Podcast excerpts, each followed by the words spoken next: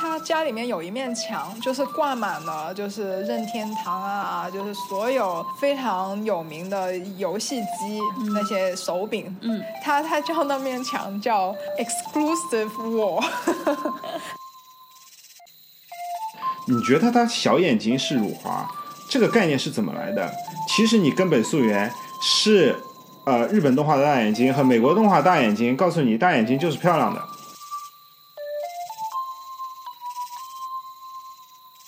这里是 Five Lake for Sea，我们邀请生活在世界各地的朋友们，以创作者、设计师、异乡人这三重视角，跨越时区来沟通、分享，并产生碰撞。话题围绕但不限于海外生活、技术和艺术，希望能带给你来自五湖四海的陪伴和故事。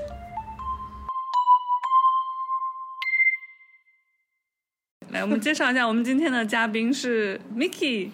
Hello，我是何莹啊，大家也可以叫我 Miki。嗯嗯，然后我们今天还有两位主播，来来来，两位凑数主播啊，第一位是好好啊，这个动画人。呃，我是小陈，各位好久不见，我是一位在日本的产品设计师。三位主播带带一位嘉宾，一起来来，非常荣幸提问。对，这今天为什么会有这个咱们聚在一起的机会，就是因为 Miki 翻了，哎，对，翻译了一本书，然后最近上架了。其实这个故事要回去五年前。五年前我在人还在纽约的时候，翻译了一本当时在纽约非常火的书，叫《Mismatch: How Inclusion Shapes Design》。那作为一个设计师来说，当时看到这本书就就大神的书嘛，然后当时就想着看看就好了。然后后面就难得有个机会，然后就哎可以翻译，好吧，那就那就翻译。没想到二零一八年到二零二三年，经过了五年，终于中文版要上架了。对，就在前两天正式在豆瓣上架了，太棒了！然后就刚好，恭喜恭喜恭喜，谢谢谢谢，嗯，恭喜恭喜。对，上架了，然后就其实也不光是我，就是很多国内的朋友，其实我二零二零年回国的时候，他们就开始问，就是哎什么时候有？问了两年，问问了第三年，然后哎终于有了，这种感觉还蛮像，就是当年我考托福，就是 小陈说这本书他一直在收藏夹里，哦是吗？是吗？感谢感谢，对这个东西本本身就是一个不是非常常规性的翻译流程，所以也蛮具有包容性。我我个人看这件事情，嗯，因为正正常来说。呃，我们打个比方，就是如果是乔布斯传，嗯、或者说就是一些就是很出名的书，嗯、那它正规来说就是呃好火啊这本书，然后我就引进嘛，就是它一出版，然后就马上引进，就签那个引进的那个合合同，然后就呃找专业的翻翻译，就是有 license 的翻译，嗯，然后就把它翻了。其实这个流程是可以很短的，嗯，这本书呢是呃当时是。我这个出版界吧的门外汉，然后就哎觉得哎很想做这件事情，然后就发邮件给到呃 Cat Homes 这本书的原作，然后他把我的呃邮件转给了 MIT Press，然后就是毕生第一次收到了来自 MIT Press 的的来信，然后就哦感觉这件事情好像是有一个开始，才反推在找国内的出版社，这件事情才慢慢推进出来。然后其实也非常感谢后浪出版社，就是他们真的很敢去启用一位新人、嗯、新人翻译者。然后目前来说也呃也是他们正儿八经的签约的呃、嗯、翻译，所以这个过程其实如果不是说改变了游戏规则的话，其实也不会这么发生。所以我、嗯、我才说这件事情本身本身就是很有包容性，就包容了一个我。对对对。对，因为其实说到包容性，一般我们提到这个在设计中间比较常见的 A A 是 UI 嘛，accessibility。对，无障碍设计。呃，accessibility、嗯、就是无障碍。嗯，然后另外就是呃，通用设计。通用设计，嗯、我们提到的比较多的是一个全球化的问题，就是在不同的国家、嗯、不同的文化背景，然后这个怎么样去互相的理解。嗯。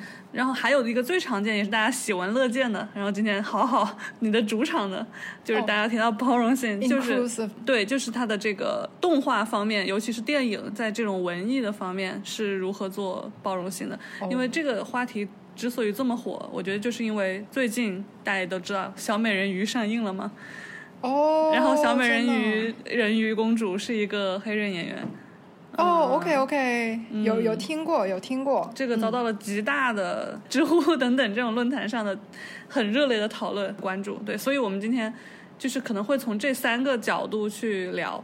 好啊好啊。对，那我们就从这个，那就从什么是包容性开始聊呗。我觉得这个问题啊、非常不好回答。我作为这本书的翻译者，嗯。我一定要说出来这件事情。嗯。我觉得这个问题其实作者原本嗯。在那本书里面其实也提到说，这个问题非常不好去界定什么是包容性，因为它没有形状，嗯。它没有形状了，你不知道呃什么才是包容性设计。嗯它有可能很多时候你已经是在做了，嗯但你不知道有那么个词语是这个意思，哦这就是它发展的困难，因为没有人有长期的有这种共识。呃，但是呢，另一个东西就是它的反向呢是简单的，嗯就是排斥性。嗯，那我们就聊什么是排斥性 呗。对，就是聊排斥，因为有嗯很多人每天都被排斥。嗯呃我觉得我可以讲一个例子，是我在有一个瞬间突然意识到了这种包容性的存在，因为不会有直接有这样的诉求。我是到美国念的动画专业，然后我念动画专业的地方是佛罗里达，嗯然后我到佛罗里达，然后去他们的超市，然后去外面的第一个感觉就是佛罗里达怎么有这么多残疾人？嗯然后就有好多好奇奇怪怪的人，然后就是他们可能有行走困难，然后有年纪很大的人，然后出行是不方便的，他们不方便，这就骑个小的电电电瓶车、小电动车，就就四轮电动，然后在沃尔玛，你在美国可能经常会看到沃尔玛有那种呃身体可能有一些残疾或者说体重特别大的人，就买东西就开辆小车，嘚嘚嘚嘚嘚，你会觉得很奇怪。然后有的时候，因为他们可能这些人你看起来也有些问题啊，是不是？呃，有呃用一些违禁药物啊，或者是怎么怎么地的，然后就会觉得，哎，他们就是一个 比较奇怪的群体嘛，就是不和谐，可以用我们用我们的话说，就不太和谐的场景。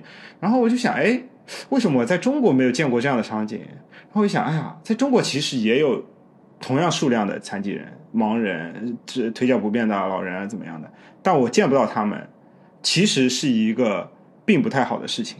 在这里，就是他们有足够的公共设施，他们可以出来，然后有这样的一个社会可以包容他们啊、然后这个基层建设或者说社会环境都容纳他们慢慢吞吞的在那边做自己的事情，然后大家排队也不会怎么怎么样。在中国就没有遇遇到这样的事情，然后反而就是这样一个不太和谐的场景，让我意识到，哎，其实是这个社会更加具有包容性的体现吧。对我来说，是一个文化上的一个冲击。Interesting，嗯。因为我自己也有这个感觉，就是我当时很震惊的是，我参加一个科幻大会的时候，参加科幻大会有非常多的老年人和宅男这个、这个群体，然后年龄比较大一点或者比较肥胖的这种，他们有可能超过一小半的人吧，是坐的那个自动的那个车的，就是他们是坐着的，他们的移动都是通过控制那个车在走，其实有点赛博朋克的感觉，我就觉得哇，就是大家都没有人是在用自己本身的身体在。走那种幻觉，还是个科幻大会，那他们会更容易进入元宇宙。嗯因为他们，呃，为什么这么说？嗯，我这是我个人的感觉啊，就是、呃，因为他们呃，对于自己的意识都比较负责任，就是，嗯、就是他们会忠于自己呃的意识。我们换过来，就是换成产品会好理解很多。就比如说，为什么说拼多多、淘宝这种，就是我就光说拼多多，为什么拼多多只能在中国做？嗯，为什么？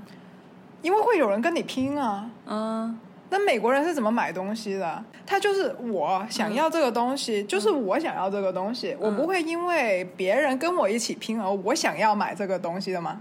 他就是非常忠于自己想要这个东西的愿望，就是我哪怕他一个三十套我也买啊，无所谓的，我不会说就是说什么呃两个绑在一起打个折，那我更有这种买的欲望，嗯，就这种就是嗯，当然也不不完全是吧？就呃，首先拼多多已经登陆美国了啊，对各位大家，美国的同学们啊，恭喜，非常值得开心，啊，跟。跟我们有半毛钱关系美国哈。经济萧条了吗？啊，对，美国经济萧条了，就拼拼多多已经占领美国市场。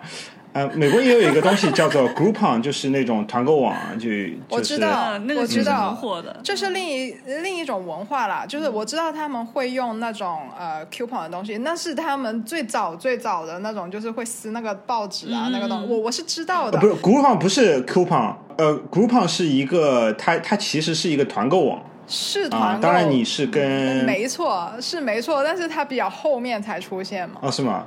而且它也不是非常主流啊，我我个人不觉得它特别主流。可能是你比较有钱，对，哎，这你就看出来你你没有包容到我们这种嗯只能买们这种穷货的哦人就知道当年是有很多的，好吧？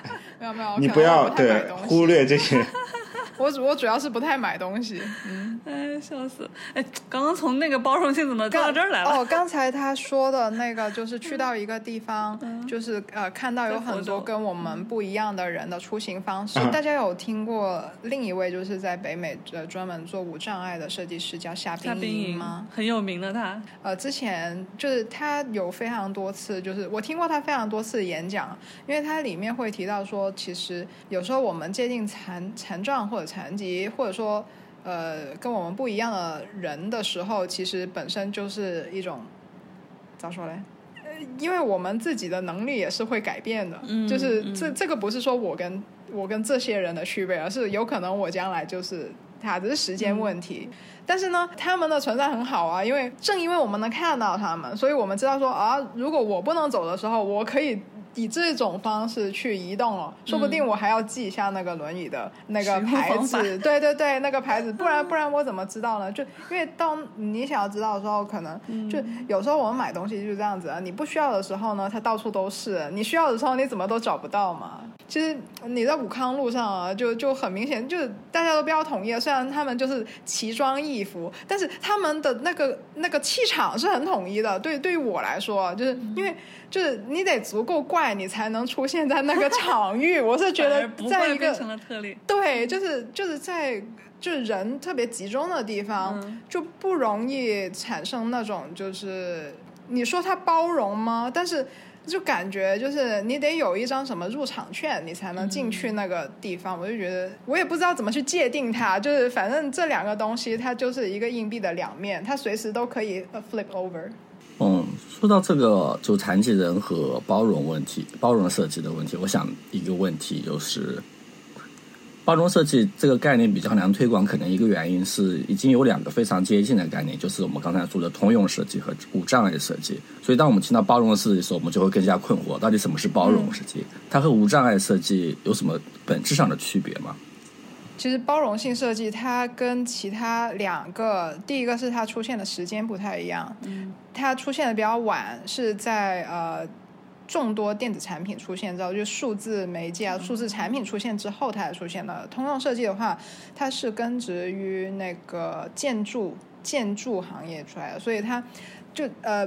无障碍跟通用设计的话，它们是一个有标准的东西，它是一种性质，嗯，就比如说，你得达到那个呃 triple A，A，对。或者说 double A，A 那这个东西才是可行的。它有一套很确定、明啊确的，你可以去规范。匹配匹配的一个嗯标准，而包容性是一种概念。它没，它其实需要推广，也不需要推广，因为有很多，我是特指啊，在国内就是，呃，它以一种就是比较偏的方式来走，因为我们往往认为包容性设计或者说包容性的东西是好的，嗯。是正确的，嗯。这个事情其实理论上来说是在伤害这件事情的，因为这个东西它没有好跟坏，嗯。因为这是一种需要。就比如说，呃，我们倒回去看，就是包豪斯嗯。的设计时代的时候，它其实因为因为我们需要快速的去产出一些产品嘛，就是你你得快速的去运输，或者说快速的拆解。工业化时代，它就会有很多标准，嗯它才能生产，就是符合机械化的生产。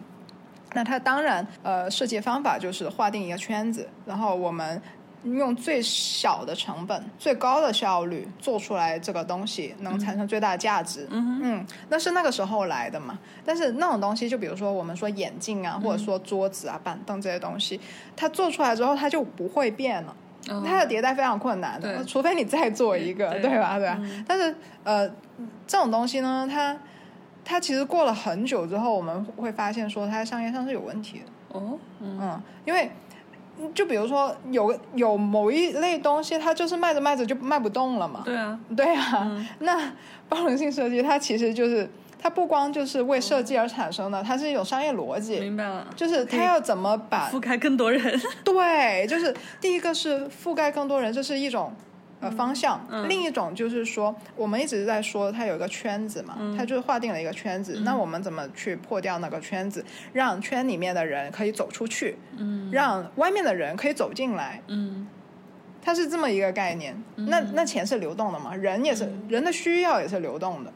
嗯，其实呃，我们说，往往我们觉得说物理世界是不是没有包容性设计？其实也不是。举一个非常简单的例子，就是说，呃，很久很久以前的战机，机打仗对、嗯打仗的飞机，它最早的时候，它的仪表板啊跟那个安全带它是固定死的。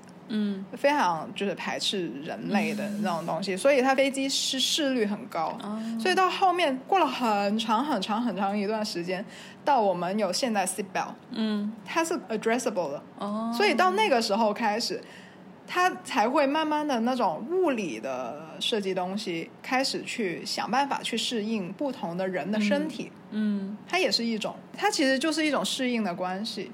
那数字产品就是就就是一个更鲜活的例子啊。嗯它它有没有办法，就是说啊、我视力不好，它它那它换到那个时候，它可能明度更高，或者说对比度更高，它其实就是在适应我们在不同的场域里面的能力的可能偏高偏低的这种需要。所以才说数字产品它其实是更需要，它不是说呃什么时候需要，它是一直都需要，只是说你怎么把这个东西有机的放进去，包括现在 AI。呃，比如说门禁好了，或者说收费站好了，现在很多收费站不用人收费，对吧？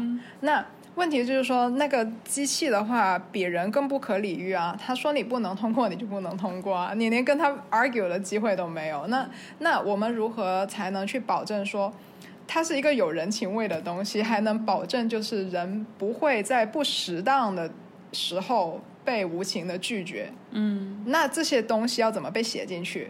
这很复杂哎。这很复杂呀，所以这两个东西它是不能分开的。包容性设计、人机沟通法则，就最近不是有特别多，就聊到 Chat GPT 吗？嗯，对啊，我另一篇文章还没出来，就是就是大家在享受这些 party 狂欢的时候，其实有很多学者，或者说有很多真正的掌握这些技术的人。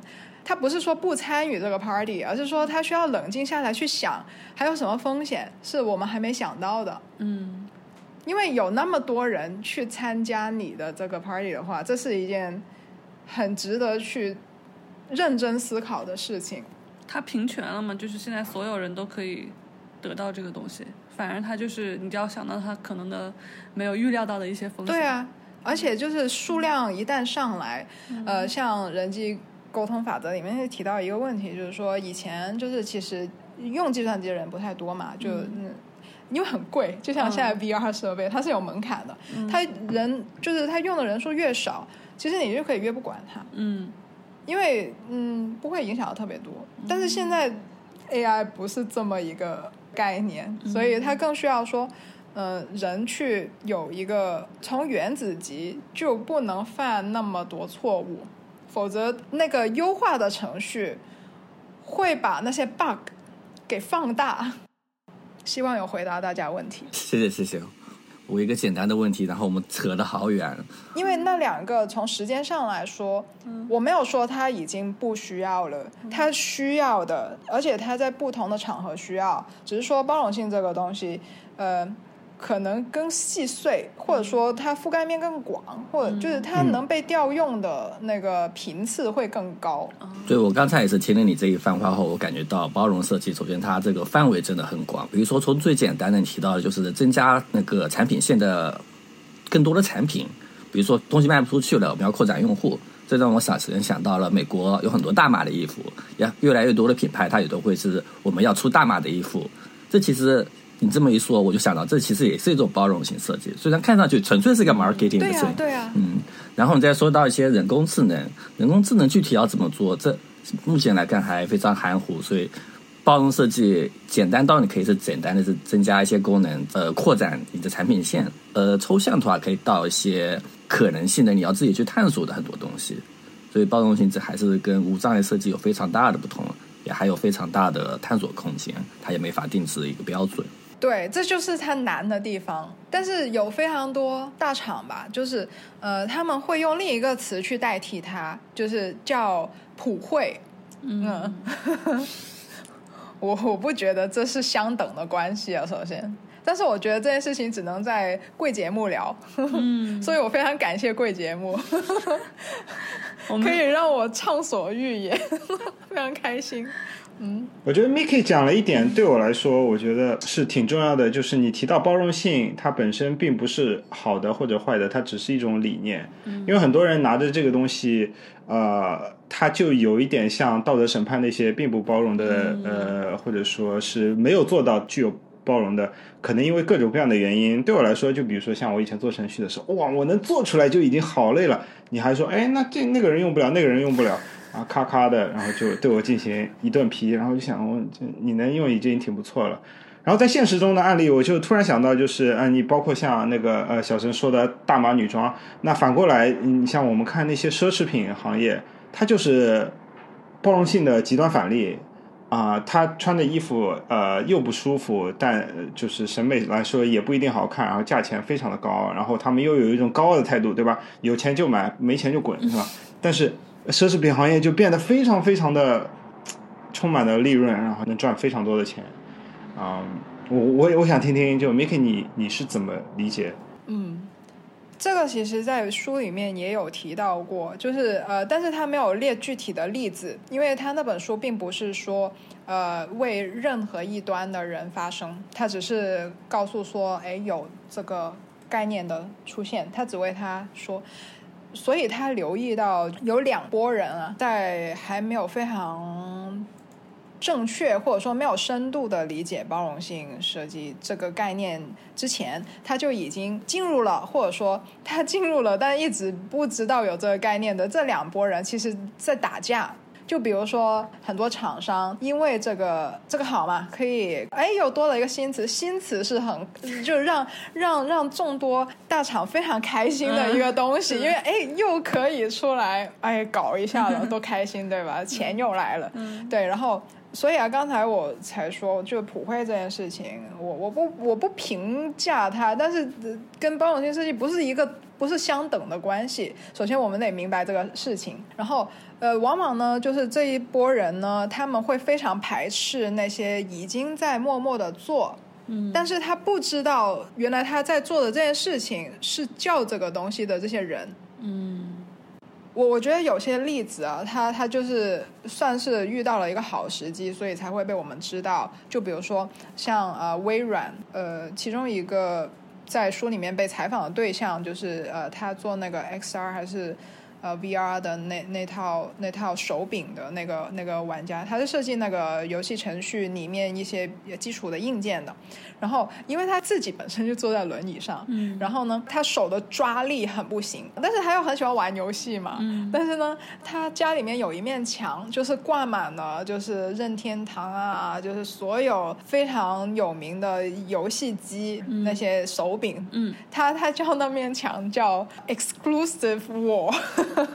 他说这些东西啊，就是你们设计出来啊，但是我都我都拿不上手去玩的，对，所以逼着他现在就是自己，呃，又在他他那些手柄的基础上去改造它。嗯嗯，其实有很多人就会问了，那就是说了那么久，呃，放到人身上去，那什么样的人才是包容性设计师嘛？对吧？其实他。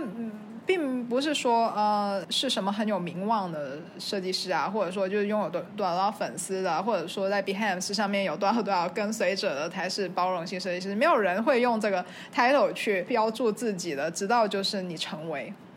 但问题就是说，他他必须要有一个很好的素素养，他必须要能去发现这些呃问题的能力，就是他要去发现说，哎。我在用这个东西不好用，不是我的问题。嗯，他得非常明确的去承认这件事情。在国内的话呢，很多人会去愿意适应它，就比如说那个洗手盆，就是国内大部分的家装的洗手盆或者说厨房啊。对，大家可以呃，就是留意一下自己的父母啊，或者有腰椎间盘突出这个问题。对，非常矮，不是正正常的矮，一般都是一米左右或者一米多一点点。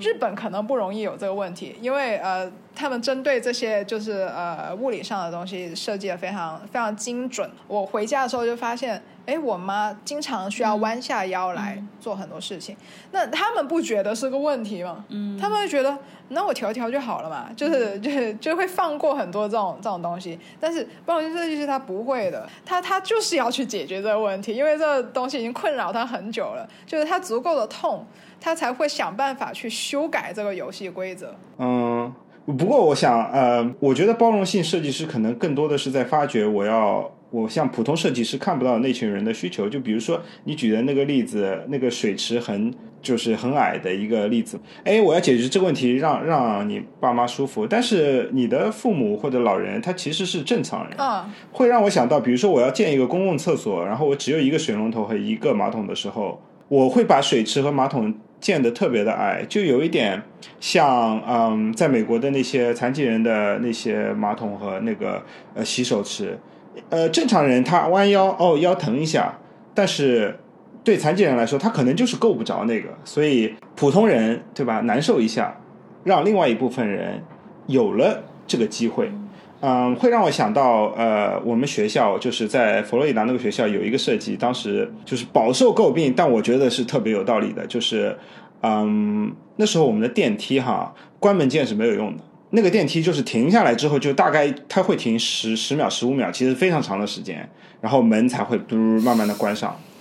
嗯，因为我们学校就是有挺多残疾人啊之类的，会慢慢的进，慢慢的出。然后当然你也可以要旁边的人帮你按住，呃，开门键也可以，比如说哎，按一个残疾人键，他就直接停，给你停半分钟。但学校并没有这样做，他直接就把这个键。后来大家发现是没有用的，所以就没有人再去按这个关门键了，你就好老老实实等二十秒钟，它就关上了。所以那些身体有残障的人也不用嗯去问别人，也不用去要求别人，然后这个就如果是他们做的一个选择，我觉得是一个很好的选择。我个人是对未来呃抱有就是那种无限的希望的人。刚才说到的好几个例子啊，包括 trade off 这件事情，其实我们很快就不需要考虑了。嗯，为什么说包容性设计是数字产品时代之后，嗯，它必须要快点进来？是因为为什么我们需要有 trade off？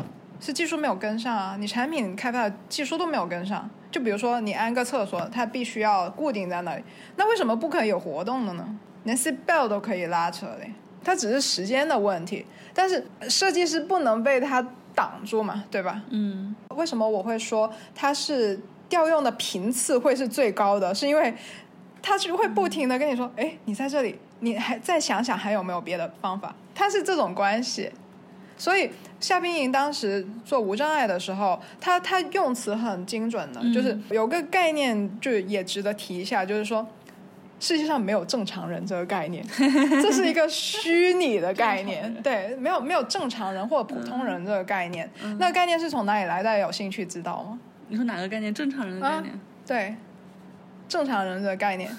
他是有个数学家叫奎特莱特，嗯，然后奎特莱特当时呢就很想打败牛顿，嗯，作为就是更牛逼的数学家，他希望就是能用数学去定义出一个完美的人的标准的模型出来。哦，因为他最开始就是收集一些数据嘛，就说身高、胸围。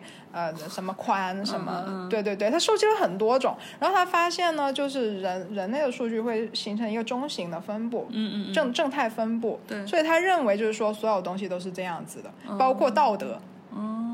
我并不是说这种方式它的错跟对，因为所有东西都要放到事情里面去说的。就比如说像西医，那你就必须要有一个标准，你才能去对比说血糖是不是偏高嘛？你你才能对比出来。但是这个东西一旦是放到别的领域，是非常危险的事情。嗯，呃，普通人就是那个时候出来的。嗯，就是当时那个中心的那个最多的。他对他认为那里是普通人，其他就不是。那意味着就是说，因为人为什么？珍贵是在于每个人都不一样，嗯，所以没有人能够达到所有跟那个标准是一模一样的，没有的，不会有的。所以它会让所有人的不一样的东西变成一种错误，嗯，恰好就是人类最宝贵的东西变成一种错误。现在我们就比如说，尤其是在西方社会，可能呃这种呃包容性的对这种身体残疾啊，或者说这种正常人单一美学的这种讨论已经挺多了。但是我觉得，呃，我自己的反思哈，就是我们可以把正常人这个观念淡化掉，但是我们还是有穷人和富人。我在想，贫穷这是不是概念，呃，我我在想，贫穷作为一个人来说，贫穷是不是最大的残疾？看什么时候。嗯，因为所有的东西你不能离开场域、跟时间、跟时刻来去谈，因为离开这些，它它不会适用于任何一个时刻，对吗？嗯，什么叫不不不会适用于任何一个时刻？首先，我们得理解说，人的能力，无论是哪种能力啊，身高啊、体重啊、呃、贫穷啊，这些如果都属于是一种变量的话，如果都属于一种变量的话，它会在时间这这条时间纬度上，它一直都是变化的。嗯，你不会一直贫穷的，对吗？或者说，你有不同的对比的角度的话，嗯，那你怎么可能是一直的恒定的贫穷呢？我觉得你这个观点是带有一些呃傲慢了，对贫穷就是呃我们在在社会阶层上来说，你的财富很大程度上就是由你父母的财富决定的。然后，嗯，我觉得金钱哈，在我的看法里面，它其实是也是一个社会赋予的。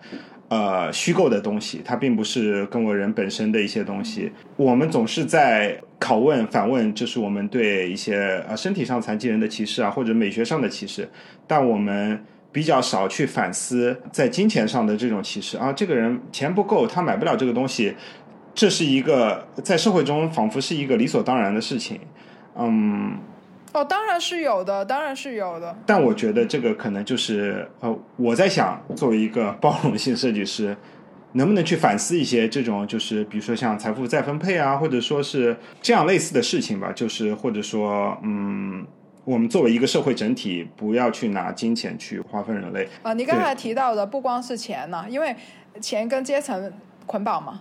嗯。呃，它也有不捆绑的时候，但是大多数时候是捆绑的，对吧？对，就我我我先要调到，就是我、我们之间有没有一个共识，我才能继续下去。对对对，我觉得是是的。啊啊啊！OK，它它里面提到一个案例是底特律底特律住房的问题。嗯，它有一一个片区，它也有提到黑人的问题，嗯因为呃黑人建筑师的事情。嗯对，然后其实就是机会的问题，嗯是吗？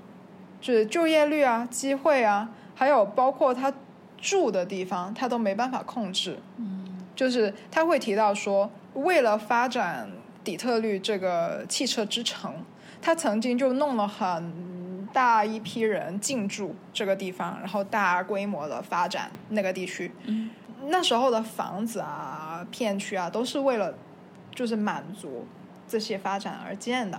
但是呢，让他们离开也是因为 crash 之后，就是你得离开，啊，那他不离开怎么办呢？就离开啊。所所以刚才他提到的就是你没有选择问题嘛，因为有些东西啊，正正因为这样子，所以包容性设计这个东西它是不能由下往上推的。嗯嗯而且它并不是从设计的角度开始推的，它是一个商业的逻辑。诶，单纯的理解包容性这三个字哈，呃，经济层面上的东西，突然让我想到，就是我查了一下，就是美国的呃拿今年的最低工资标准，嗯。我会想到一个呃看起来好像没有相关，但又很符合包容性这个话题的东呃内容，就是美国的在加州今年的最低工资就是十五点五美金一个小时，就是你做任何的工作你是不能低于这个工资标准，嗯。然后加州的平均工资是二十五美金。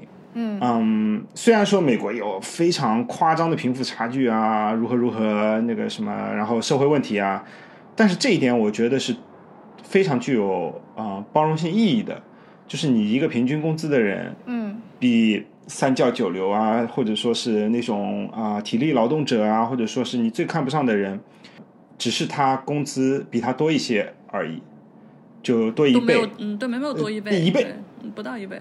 对，都没有多一倍。就算是多一倍，也并不是非常非常夸张的数字。就是和我在国内看到的一些薪资收入，三千一个月、三万一个月和三十万一个月，呃，如此巨大的呃收入上的差异，就会呃某种程度上定义他们的阶层差异，他们的选择上的差异。然后，在美国这样一个虽然说是非常追逐金钱的呃国家，它还是有这样的一个政策，宁愿让经济可能慢下来。你会觉得啊，一个扫马桶的人，或者说一个扫地的人，他也不需要任何，他不需要任何的对吧智力，他也不需要很多的体力，他也不需要很多的努力，但你还是得付他十五点五美金一个小时。那哪怕他的出发点不是为了这个，当当然这一块算是宏观调控里面的事情，他可能并没有一开始就是用，因为包容性设计这个东西呢，就是呃。我们不不能什么东西都往他身上去扯，对对对对对，我我也不是这样子的意思，只是说以这个角度去看，确实是挺好玩的。但是我我我个人呢，我只代表我个人呢，这我个人没有觉得他在定这个法规的时候，是因为知道这个，所以有有这个意识去这么搞。我我个人是不觉得他们会是这样。我觉得其实可能对包容性呃虽然是同样的一个呃哲学理念的不同的理解吧，就是他们也嗯、可能这个这个东西在我和美国同事讨论的时候，他们也是最低工资这个概念被提出来的时候，就是不希望有一些人被残酷的剥削嘛。嗯，因为这是我们看到表象啊，就是我们可以用这个是这件事情没有问题，因为解释表象，我们都可以用很多很多很多种不同的方式去解释一个表象。我举个简单的例子，为什么我会说就是嗯嗯因为这是跟定出来这个东西的人是相关的嘛，他以什么逻辑去定这个东西？像 John Maida 的话，他前田约翰，前田约翰他是一个技术背景，然后还有 Max 的 Art，然后后面又拿了一个 Business 的学位之后，然后他有一段时间就是能进入呃国会去练，他他是为 art 平权的，什么意思呢？就是呃我们知道 STEM 这个东西吧，嗯哼，S T E M，然后他他当时呢，意思是说，呃，art 非常重要，嗯。他就是二十年前就是呃，希望说学代码的也能知道 art。那 art 呃、artists should learn code and programmers should learn art，、就是他提出来这个概念嘛，所以现在才有就是 media lab 啊这种就是跨媒介的学科就是出现嘛。然后他当时去国会啊，或者说跟这些人去聊天的时候，他当时是第十六任的罗德岛艺术学院的院长。嗯然后他去到国会，他就跟跟他们官员说：“他说，哎，为什么你们这里没有罗德岛的学生在这里实习？”嗯 然后他们说：“我们这里不需要，不需要这些人。”对啊，他们的思维里面就没有这个东西，就他们才知道说：“哦，原来我们是可以有这些人进来的。”但是，嗯，是那个时候非常小众的，就是有人会，哎，你们是不是需要这些人？哎，你们为什么不需要这些人？因为很使劲的去问这些问题，才会做那么一点点。嗯，所以平均工资这件事情嘛，我又不做评论，只是说它是宏观调控嘛，归根到底就是宏观调控。我我觉得这个这个东西突然就让我想到了那个小美人鱼的话题，就是那个电影的话题，就是说。为什么就是为什么大家这么讨厌？我自己其实也挺反感，因为小美人鱼是我从小非常非常喜欢的一个故事，我小时候就看了无数遍那个动画片的动画版，所以就是为什么它会让我如此难受？这件事情是因为如果种族不是一个问题，压根儿不是一个问题。如果所有种族在我们心中都一样那我根本不会觉得这是一个值得讨论的事儿。是啊，但正是因为我们之所以会反感这件事儿，是因为我们会觉得小美人鱼的黑人版是只是为 黑人拍的，我们感到了冒犯。啊，这是一种。我觉得有这个可能是是这样。对，不知道好好你在这个行业里面你是怎么看？啊，在电影行业中的包容性问题，嗯，首先我我觉得可以从整体上来讲，就是呃，好莱坞目前有一个口号或者说呃运动吧，我们要更加的包容，增加 inclusivity 和 representation，对，就是代表这个族裔的一些人，嗯嗯。然后在这个运动下产生出，就我们会有更多的少数族裔的主角啊，有亚裔的，也有，但是更多的可能是黑人的、西班牙裔的、墨西哥的，包括像啊、印第安人的一些电影，然后在这个整个大背景下出现了《小美人人鱼》这部电影，网上的评价两极分分化。作为中国的观众哈，就是呃特别的愤怒哈，就失望，哎这什么东西啊？为什么有这个东西啊？在我个人看来说，我就是拿如果拿就事论事，拿《小美人鱼》这部电影，我我觉得完全没有任何的问题。他选一个黑人主角，因为他这是一个首先它是一个虚幻的构造。小美人鱼，它是一个虚构的角色。嗯哼，你找一个亚裔的演员，呃，非裔的演员，欧裔的演员都是可以的。你甚至找一个蓝皮肤的阿凡达来演，哦，也这也是没有任何的问题的。所以啊，然后我们通常不喜欢这个东西，是追本溯源，其实是跟我们一些已经形成的审美观念，嗯，相关的。然后有的时候我会反思一个问题，就是。有些人会说我的审美特别好，我就是有特别好的 beauty standard，就是有一个美学标准。但我我觉得有的时候我们要呃问自己，我们这个美学标准是不是有偏见的？对啊，因为我们从小可能是看着大眼睛的迪士尼动画、大眼睛的华纳的动画和大眼睛的呃那个派拉蒙动画，然后。到了现在这个地步，然后我们定义了我们金发碧眼嗯的这种美学标准之后，突然出现了一个不是符合我们这样美学的，我们觉得这是错误的，这是离经叛道的，这是不应该的。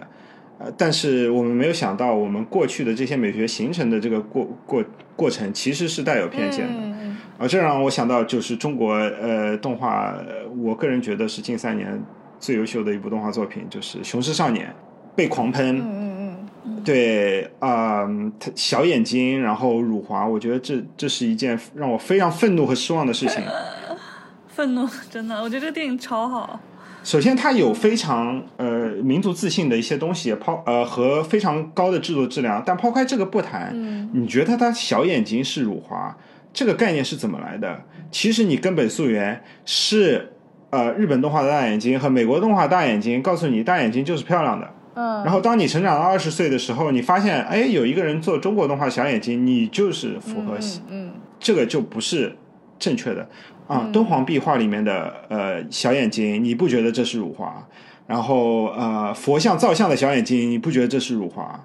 嗯。啊，这个传统绘画的国画里面的小眼睛，不觉得是辱华？但是今天有一个动画做出来，他的眼睛不大，然后你就觉得这是有问题的。我觉得就是大家要在首先反思自己的美学是怎么呃产生的，然后第二个就是要从包容性来讲，就是这个世界上有大眼睛、小眼睛的人，嗯，然后还有眼睛看不见的人，嗯，当他出现的时候，你不要觉得他就是一定有动机，他就是存在的。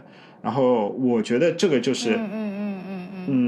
就像小美人一样，这个世界有黑人，有白人，有各种各样的人。当他出现的时候，你就是以一个存在来去接受他。嗯嗯。然后为什么美国很现在更加提倡 representation，叫代表？嗯啊，因为在美国的这个社会里面，它不是单一主义的啊。当然，我们也不是单一主义的，我们是大部分是汉人，有五十六个少数民族。美国的民民族就是可能人数更加平均一些，有白人，有黑人，有墨西哥裔的。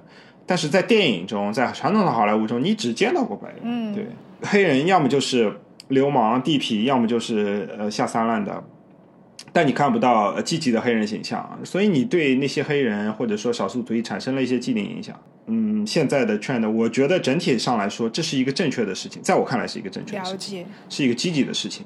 就我经常看，就是所谓的辱华那些东西啊，它无非就是要用一种比较偏激的方式，能让这件事情就是被炒作起来嘛。其实我是感谢他们，就就我为什么是这样？因为说不好，它就是另一个开端。就是这件事情让我想起来，就是在历史里面，就是更往前，就是在我最近在学习呃古典音乐史，然后里面提到就是斯特拉文斯基，斯特拉文斯基是在西方特别的，就是大家非常喜欢他，但是他是一个俄国的作曲家，嗯，然后。他的作品其中有一部就是也像，如果啊他被扔到现在，可能就不仅仅是被五毛党写一下辱华的事情了，可能就是整个颠覆民族的事情。他当时做呃有一部呃芭蕾舞剧叫《春之祭》，芭蕾舞就是在以前那个古典西方的地方，在乡乡乡。香什么丽舍，香榭丽舍，香榭丽舍上演的时候，就大家都抱着一个非常 gentleman 的态度去出席在那那地方的时候，没想到《春之祭》是一部非常。他们觉得是一部非常野蛮的作品，它是让音乐回到一种比较原始的那种，高兴就是高兴，就是像呃原始主义里面，高兴就是用非常原始的那种乐器吹奏啊、唱啊，用很奇怪的腔腔调来唱嘛。他要就是祭奠神，他不会说穿一个什么鹅毛的那种、那种那种裙子嘛，他就是比较粗就是犷，比较对啊，他就是会把身体所有都遮蔽起来，然后穿着非常就是长的那种假发，或者说，就是他就是一个跟当时的古典的那种那种芭蕾舞，就是完全做作的完全不一样不是一个东西，不是一个概念。然后包括他的音乐也是非常的粗粗放，嗯也我不能说粗放，因为就看你怎么想这件事情。它就是其中一个乐器去开场的时候，它是用了那个乐器最高最高的音调去吹出来，以至于很多在场的名流的那种器乐作曲家，他们说。这是什么乐器？嗯然后他怎么能那么野蛮的去使用那个乐器？嗯，或者说，当一个创作者不被理解的时候，很可能就是另一个时代开始。我个人是这么想这件事情。感谢他，嗯嗯，当然我我觉得，呃，在文化或者说我们现在的风潮下，有一个特别不好的东西叫 cancel culture，就是中取消国就叫的文化。抵制嘛。对，就是叫抵制。哦那个音乐剧是很幸运的，它出生在那个时代，有很多人讨厌它，但是它还是能坚持演下来。但是嗯，对，但是在我们比如说出现了哦，这部电影是辱华，或者是指控辱华，它就没了，是吗？它就没了，它就下架了，它就没有人敢排片了，然后没也没有人看到它，然后这个就消失在历史之中，大家也真的去实践，就是你没有办法去电影院看看，哎，这个真的有没有辱华？它到底在讲些什么东西？嗯，呃，舆论的压力，就会导致就我们在文化上就会非常的呃小心翼翼。哦，出现一个中国角色，他犯了一个错误，摔了一跤，或者说他不是一个大帅哥，他是个小眼睛，他就是辱华，这也辱华，那也辱华，会让我觉得我的天呐，就是 give me a break，然后就我到底要怎么做创对作？这个也是就是好莱坞就是一方面它的这种包容性优秀的地方，就是我觉得它让我们看到了很多，比如说像在中国文化中看不到的，嗯，东西，就比如说像少数族裔的主角啊、底层的人啊，或者是呃呃边缘人群的人作为主角，或者说出现在这个剧中。但是不好的时候呢，不好的就是。啊、因为他有这种诉求要出出现呃这些角色，然后他有这种内在的责任，他就是要发掘这些角色的美，或者说是积极的推动影响。嗯，迪士尼像近几年的电影啊、动画什么的，它就会有很多的这些所谓的角色矫揉造作的就被捏在一起，但是然后做非常玛丽苏的事情。就比如说我嗯有一个 show，嗯。他有一个角色是怎么样角色，说出来非常的吓人。他是一个墨西哥裔的，会讲呃西班牙语，然后他的父亲，呃他的父亲呢是两个呃同性恋的父亲，然后然后又是自己是又是犹太教的这么一个女性角色，然后这个角色其实在现实中是非常非常难找到的，但是他这一个人就符合了多种多种少数族裔的元素。嗯、真棒！看起来是一个非常积极的事情哦，你看太棒了，就是少数族裔在他身上集中体现了。但其实现实中并不存在这样的角色，然后也不能说不存在，就非常非常少的存在。嗯，而且你从这个角色中你也很难去做发展，因为因为你精心捏造出来的这个角色，万一你让他犯了什么错误，做了什么很傻叉的事情，你就会觉得，哎，你在讽刺这五个族裔。所以，我个人觉得哈，就是迪士尼近些年年的电电影就越来越变得小心翼翼，它越来越想要符合每一个人的审美，反而做做的并不能让大家满意。电影和文化这个事情，有的时候就是带刺的，玫瑰就是带刺的，是吧？特别是公众，就是你面朝的那个群众，就是如果一个东西做出来，它是依靠就是观众给的反应才能存活的话，它它是要很小心的，就很中庸吧，这样的话。它它是要很小心。嗯尤其是呃迪士尼的本身，它又是家庭文化，它希望呃能够作为它的商业帝国，能够有所有的人来看，所有人都能嗯、就是享受。但我觉得它的方向可能有一些错误。嗯是只有迪士尼才会这样吗？还是说就是呃 Netflix 他们会有差异吗？呃，迪士尼它在那个呃这个公司文化上来说是更加就比如说和谐，用我们的话说、哦就是是属于美国家家庭文化的。欢嗯 Netflix 就对 Netflix 就不太这个样子。Netflix 而且前面有一个事情，我觉得是挺有意思的。嗯，你们可以看一下，讨论一下。就是呃，有一个喜剧演员叫 Dave Chappelle，他是一个脱口秀演员，就是讲笑话的脱口秀演员。然后他在讲的时候，有有一些对可能这种呃同志群体比较敏感的话题，他可能觉得。呃，同志就是天天在 complain，我不理解你们在 complain 什么东西。我觉得世界上有更更大的问题。那这个非常大的激怒了同志的这个群体，或者说 LGBTQ 的群体。他觉得啊，你你都这么不 sensitive，你你在搞什么鬼？啊、我们要 cancel 你。但 Netflix 当时做了个决定，就是我我是一个平台，我要有每个人发声的权利，我不能 cancel 他，不能因为你不喜欢他，我就让所有的观众看不到它。当时这个事情一呃一度发酵到呃有很多呃 Netflix 自己的员工呃抗议，就是在公司内部游行，然后他们拒绝工作，然后就是会比如说我今天我就不干活了，然后一帮人就走了。呃，但是 Netflix 坚持了他的决定。我我个人觉得 Netflix 做了一件在言论自由或者说包容性的上做了一件非常积极的事情。我是啊，当然啊啊，当然了，LGBT 群体不要来攻击我啊，我只是觉得 保护包容性的上，我是觉得对，应该要有发声的权权利。对，你可以说，然后你喷他，你就是。我是觉得要就像知乎一样的嘛，就是知乎里面好的地方就在于我很喜欢看到的，就是一个人发了一个回答，然后下面有一个人说你这上面的回答是错的，然后跟你有理有据的，我来有理有据的跟你反驳，然后就是越辩越明，这个是一个比较良性的一个循环，最后那个更加正确或者更加有理有据的答案变成了上面把或者事情压说就是也不而说谁不是你把它错，删掉对啊，就也不说谁错嘛，就就就大家能聊一下嘛，对。就多一种声这是音嘛很难。的。对你不喜欢，对嗯小声，刚才那番大家那番讨论让我想注意到一个事情，就是做内容和做产品设计，其实它在包容性方面可以选择还是非常不一样的。比如说我们做的设计，我们可以针对群众 A 做一款 A 版，做群对群众 B 做个 B 版，让他们可以自由的一个设置改一下，就做做出了。自己才要的、自己想要的东西，但做内容就可能就不行了。比如说小美人鱼，我可以出一个黑白小白版，各出一版，大家想看哪个就看哪个吗？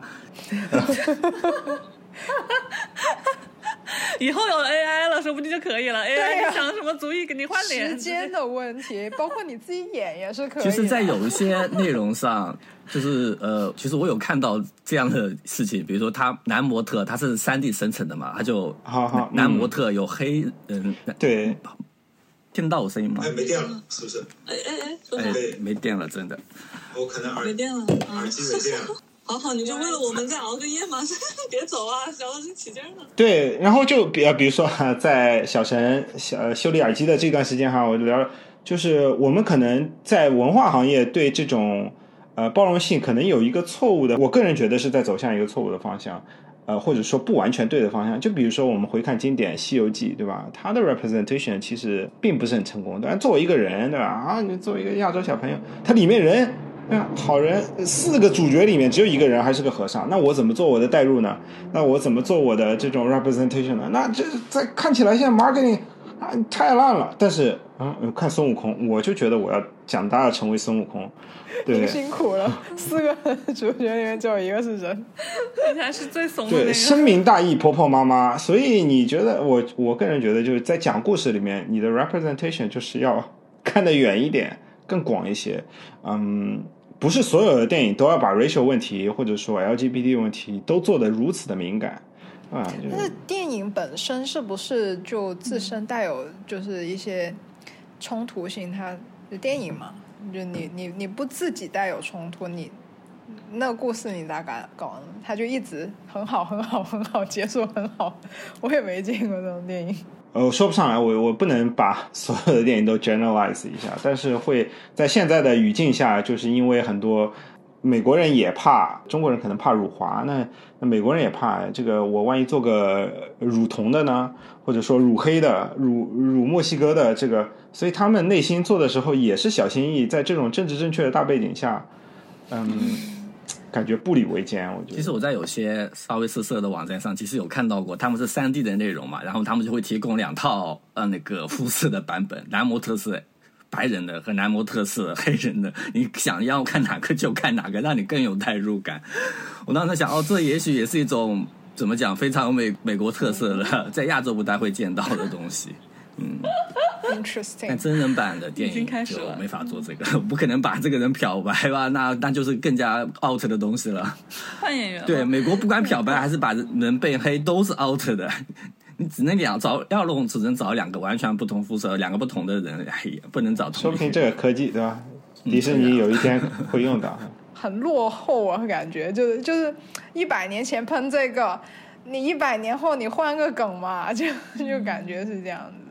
人家的作品都出现了好几代了，你怎么还在那个梗上面？我就觉得，嗯，对，就像你说，呃，但你说有一点可能不是特别准确，也是我以前觉得有错误的。就比如说像现在总是上新闻的，呃，种族的一些问题啊之类的，我会觉得哇，黑人已经很不错了，或者说，呃，你已经有黑人了，呃，在这个剧里面为什么还有什么样的问题呀、怎么样的？或者说你会觉得啊。今天聊这个种族问题，明天也在聊种族问题，好像天天都在聊种族问题。但是回看，在美国一九呃五零年、六零年的时候，黑人还是没有投票权利的人，他还是坐不上巴士的人。民权运动就是从六十年开始，好吧，那就谈论他的人，或者就是说已经进化的那那波人，在回答这他们的这些问题，有没有更好的方式？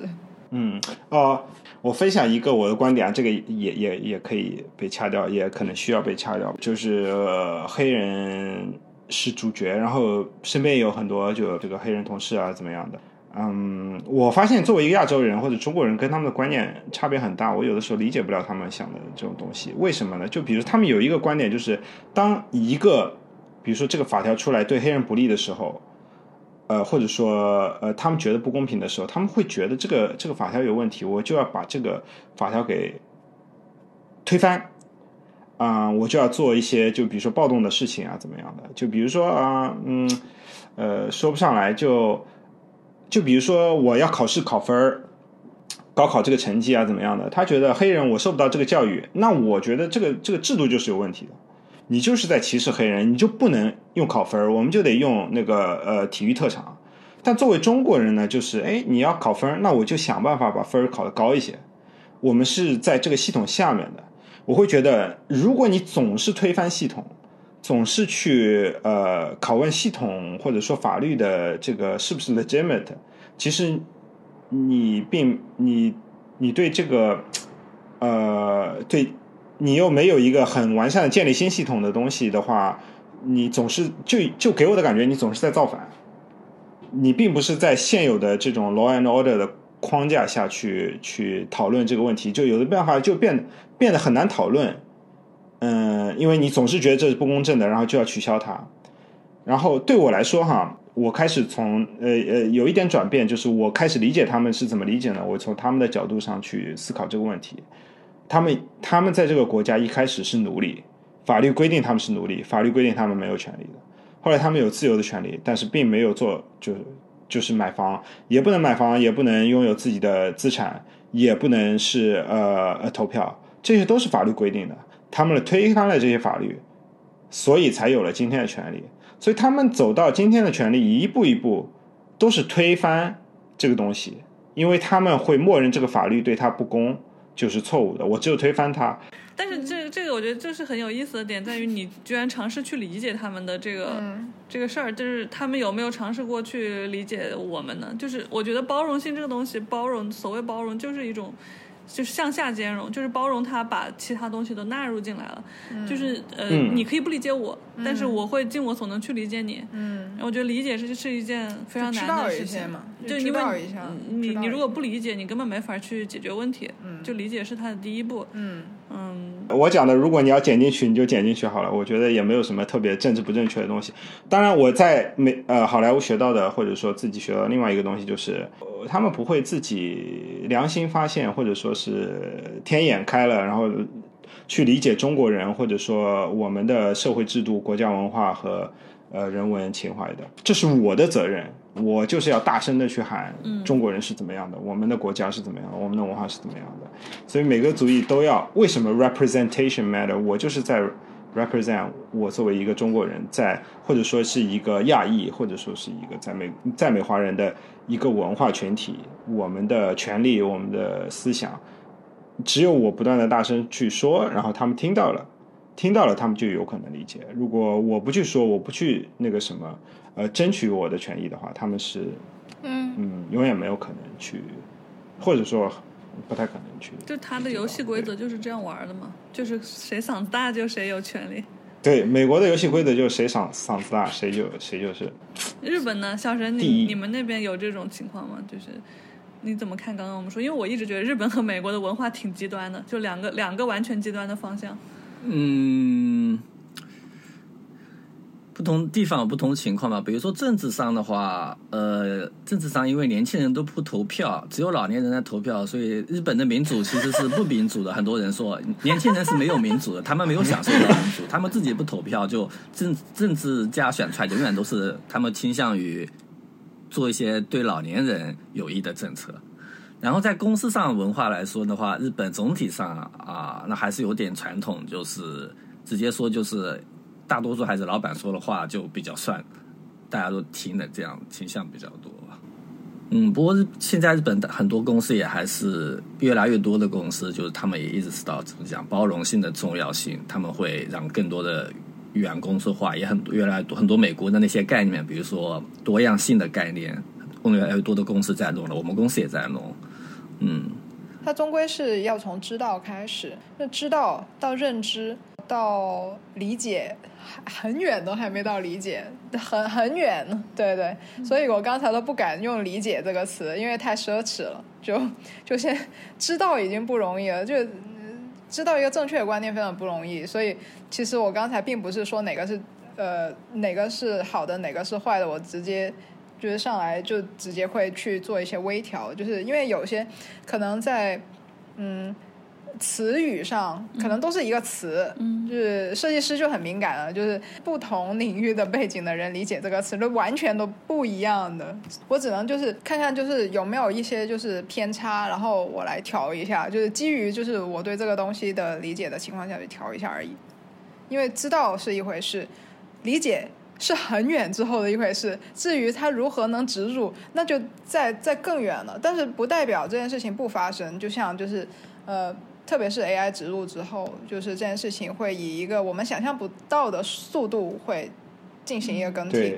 我觉得你说的这一点很好，就是理解其实是一个非常奢侈的事情。我们但是我们一定要尊重这个知道的这种可能。嗯，迪士尼现在就是在内部创作的时候有一个呃小心谨慎不好的地方，就是大家都是非常正确的人，大家不说正确的话，都说正确的话。然后有一个人，他比如说带有一些偏见的观点之后，就会咔咔被打压。哎，你怎么能说这样话？哦，这个人我要 fire，我要开掉他。但突然发现，这个人可能就代表了另外一个世界对这个世界的认识和观念。然后你不尝试去理解，不尝试说，那你怎么能够自傲自己是包容呢？包容是黑和白。然后你如果只有白色的话，那你就不是一个包容的世界。所以我个人觉得，包容其实是一个非常不和谐和嘈杂的东西。但只有这种生机勃勃的这种嘈杂的东西，你可以不喜欢，对吧？但你先尝试听他说完，然后尝试理解。所以，呃呃，就是正确、政治正确的这个。我觉得对对公司带来不利的影响，就是它有一个就有点像宗教一样，它有一个先决的呃道德标准，这个标准一定是正确的，是一成不变的，是不会修改的。然后在这个标准就是分出了对和错，但其实只是就像你说的，就是包容性没有好坏，它只是一个理念，就很像很多东西一样，对。它没有好坏，它也没有标准，对，它也没有。就是标准说你一定要这么做，那我们才认为你是，你才能一起玩。你想想嘛，party 就是吵杂的，嗯，那公园就是嘈杂了嘛，它就是一个公园啊，你什么时候去，什么人去，它都不会改变，它是一个公园。但是你可以在里面玩，你也可以在里面躺，你可以在里面站着，你可以在里面尿尿，都可以啊！不要不要，还是不赞同在公园尿尿好吗？还有厕所，公园有厕所啊 啊！有厕所是吧？我以为是。哎，公园有很多设施的好吗？说到公园啊，日本也是一个非常纠结的，就是日本。日本，它我刚才说，刚才你也说到，日本它的无障碍设计做得非常好，在尤其在物理上面。但实际上，日本人他们一一方面，他很多人意识到，就是这种帮助弱势群体是非常重要的；另一方面，对他们对其他人的容忍度又很又比较低的。最常见就是公园，对日本的公园，它会大量的牌子上写的不要做这个，不要做这个，不要做这个。比如说，你日本的公园日常就不能滑板，你不能玩棒球，不能什么什么。有些公园多的，它会列出二十一项东西，你是不能在这里做的。所以机器猫，你不是有什么大熊或他朋友在动公园里玩什么什么？这种东西在日本里不现实是不太会出现的，其实。所以日本小孩就很多地方都没什么地方可以玩，然后上个飞机，你孩子叫的话，大别人会不的看过来，非常对这种容忍度非常低。嗯，就日本。很多旅游行业嘛，他们也是更喜欢外国客人，因为外国客人这种抱怨很少。日本人一方面就是无障碍设计，他们很重视；但另一方面，他们对他们不爽的事情又容忍度非常低，他们会不停的抱怨。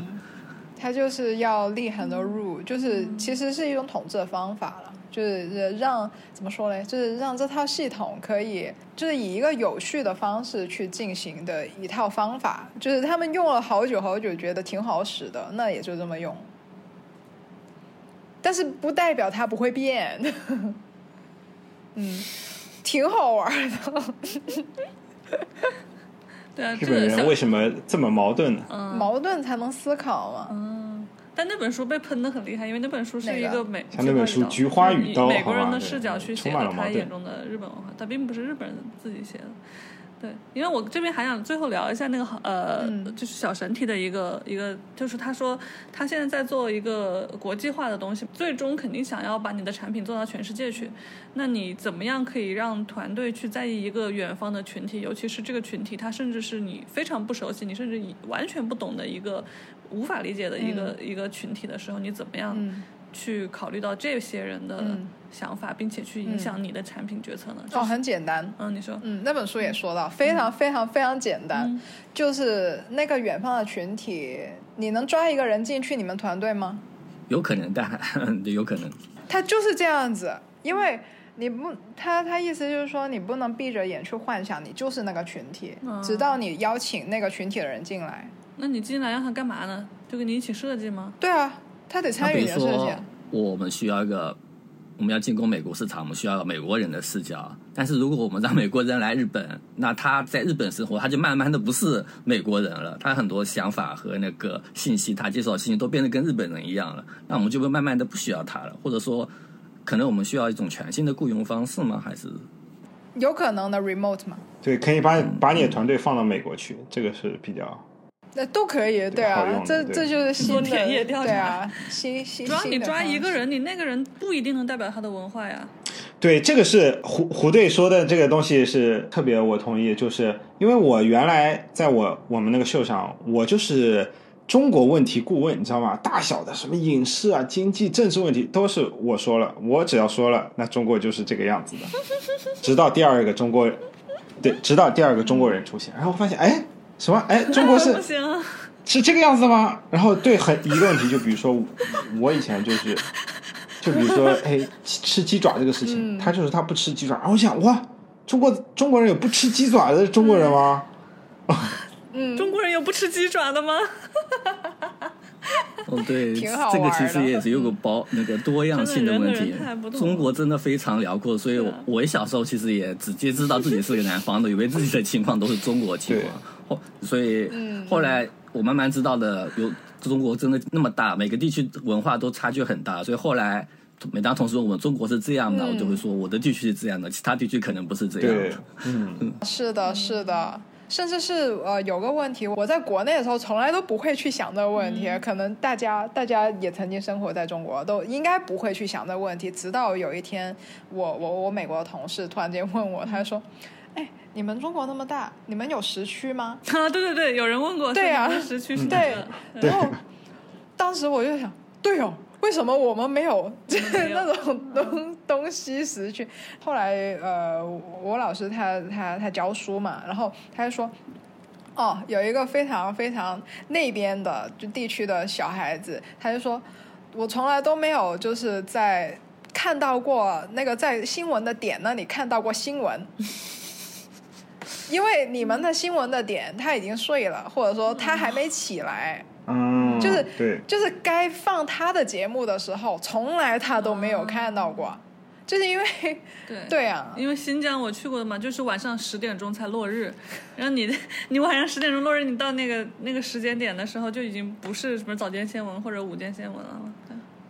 对也挺好玩的。就有些东西它它就是一定要到另一个地方才会被提起来。对，所以你觉得有时差这件事儿是一个包容性的决策吗？就是比如说美国是有。呃，美国一共有五个还是六个不同的时区啊？这嗯就我之前也被弄得很迷，就是它除了本土有四个之外，它还有夏威夷和阿拉斯加和夏威夷，对，我个人是觉得，就是没有时差这件事情，对于有时差的地方，就对对于有时差的文化来说，它就是一件具有包容性的事情。呃，要放到某一个场域才能说这件事情。我我是觉得，在我们的国家没有时差这件事情，对于一个有时差的国家来说，它是一件具有包容性的事情，因为他会发现说，哎呦，原来你们是也行啊，对啊。如果从来都没有一个国家那么辽阔，但是没有时差的话，他怎么会知道他们是怎么生活的呢？哦，我是这么看这件事情。我还以为是我们看他们也很有包容性，他们也也对，都有，也是因为不一样。对，因为不一样，这就是呃，我我我去美国跟回来之后，就是因为一个人总是在穿梭的时候，你就会忘掉很多好跟不好，因为好跟不好没有意义，但是不一样有意义，那不一样很好玩的。嗯。所以那个远方群体的那个小神，你的问题被解答了吗？你觉得？嗯嗯嗯，呃，所以无障碍设计里也经常就大家说，你塞一个残疾人或或者是身体不方便的人在进团队里就有很大帮助。嗯，不过国际化对还有个问题就是，我塞一个外国人进来，有有个管理的问题和那个无障碍不太一样，因为无障碍设计语言还是通的嘛。那我现有的 manager 是肯定经理人，他的上司肯定是还是可以管理他的。比如说我在日本的团队里塞一个美国人过来，他日语不太会讲，然后上司就没法管理他，也不知道他做的好不好，然后就这这些会就导致要引入一个外国人进来，就或者他不是一个 manager 的话，就非常困难。这也是我目前碰到的一个问题。嗯这是一个执行的可行性的事情，就是所有事情，就是如果我们马上把一件事情放到就是可执行性的考察的话，它可能就做不成了。嗯嗯，就比如说我们弄一个美国人，或者说我们弄一个那个群体的人，他有很多个远方的群体的样子的人嘛，他不一定是说那个人他就不会日语，他也有有有会日语的那个远方的群体的人嘛，他不会是一个完全定死的，但是这他个在实践上真的很困难，你就是感觉说的容易，做起来很难。很正常啊，做设计的哪个容易啦？对不对？说得好，对不对吧？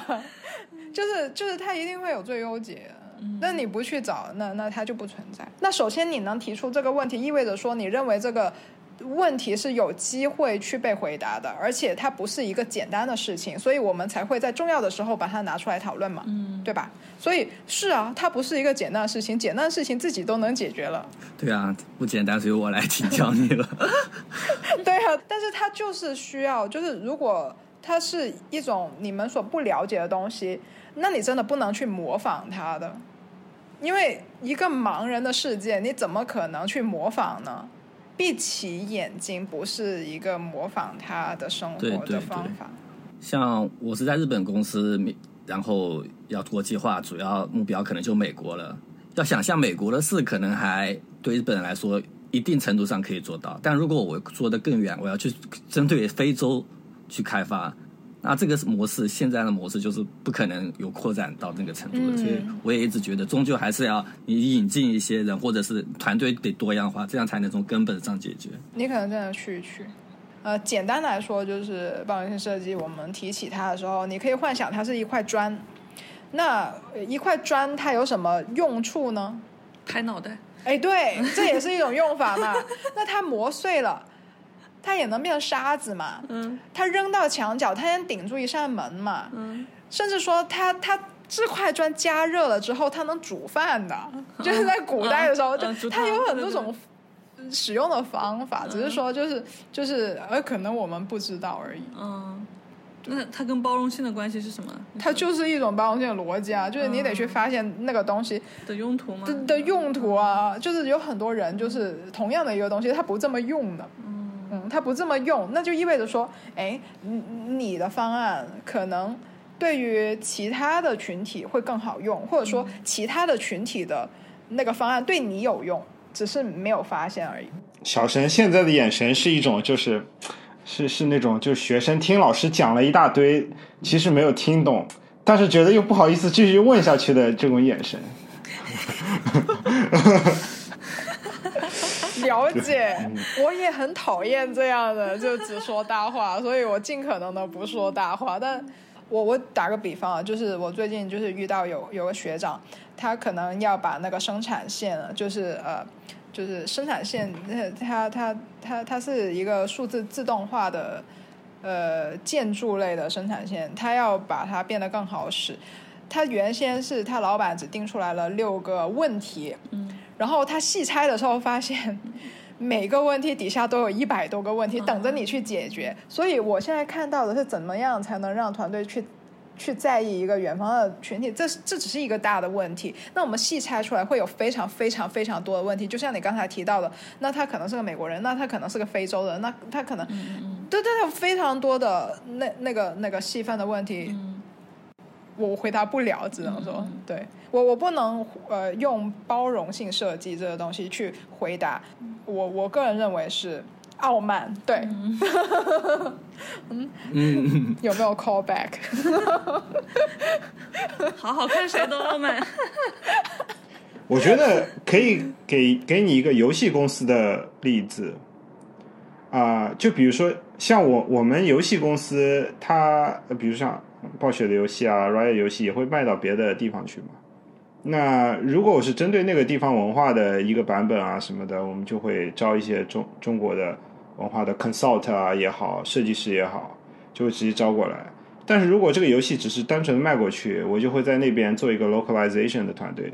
localization 团队其实做的事情不仅仅是销售，它包括像翻译用用的字体啊、语言啊，什么东西正不正确，然后包括像有些图片对他们的文化是不是呃有尊重，会不会有一些冲突啊什么的，嗯呃，但是你这个基本就是说我这个东西框架搭在这里，他们爱用不用。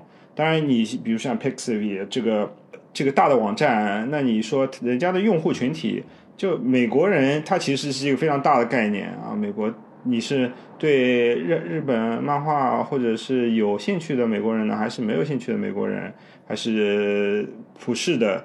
你要做一个所有人都会用的这种嗯平台，或呃就我随便瞎举例子哈。那有一些东西也看你的工程量的，就就是你这个是针对美国市场开发的，还是只是想收几个美国用户？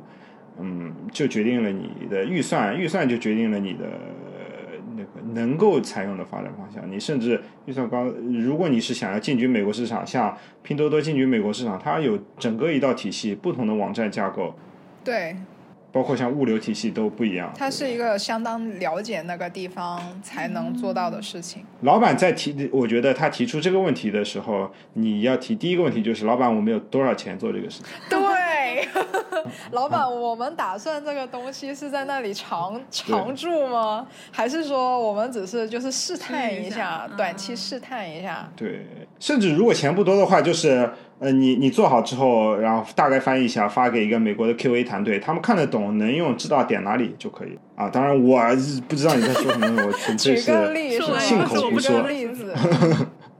对，这个说的很有道理。其实我也有问过他们，就是我一开始就是研究一些其他公司的他们怎么做国际化拓展的嘛。他们也确实就是最多的也是就最成功的例子里面来讲，都是就是引入一个外籍团队或者是一个外籍的 VP 什么的高级领导人里面加一个外国人，他们很多都是这么做的。那我们最后五分钟收个尾吧。